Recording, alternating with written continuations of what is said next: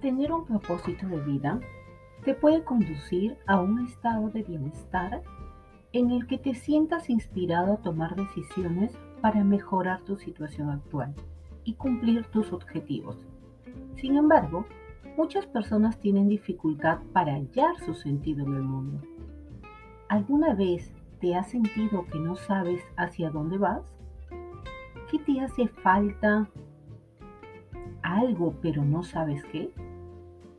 Cuando no tienes claro cuál es tu propósito de vida, es normal que te sientas un poco desorientado. No obstante, existen diferentes métodos que puedes utilizar para hallarlo. Te saluda Yana Ruiz, psicóloga de Sunar te acompaña. Y en estos podcasts veremos qué es tener un propósito de vida.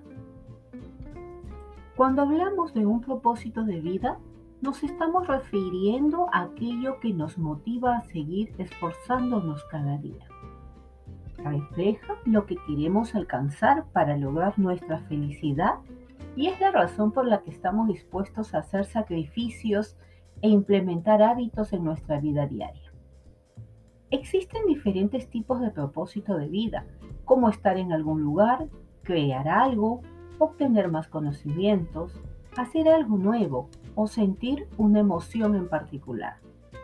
No importa la edad que tengas, nunca es demasiado tarde para que encuentres tu propósito de vida. Al momento de encontrar tu propósito de vida, querrás hacer todo lo que está a tu alcance para lograrlo. Lo que esto desencadenará una serie de cambios en tu rutina que te hagan crecer como persona y desarrollar tus capacidades. No obstante, no debes considerar tu propósito de vida como la solución a todos tus problemas. Si bien te ayudará a tener un nivel de satisfacción muy alto, eso no quiere decir que te va a eximir de todas tus responsabilidades adicionales.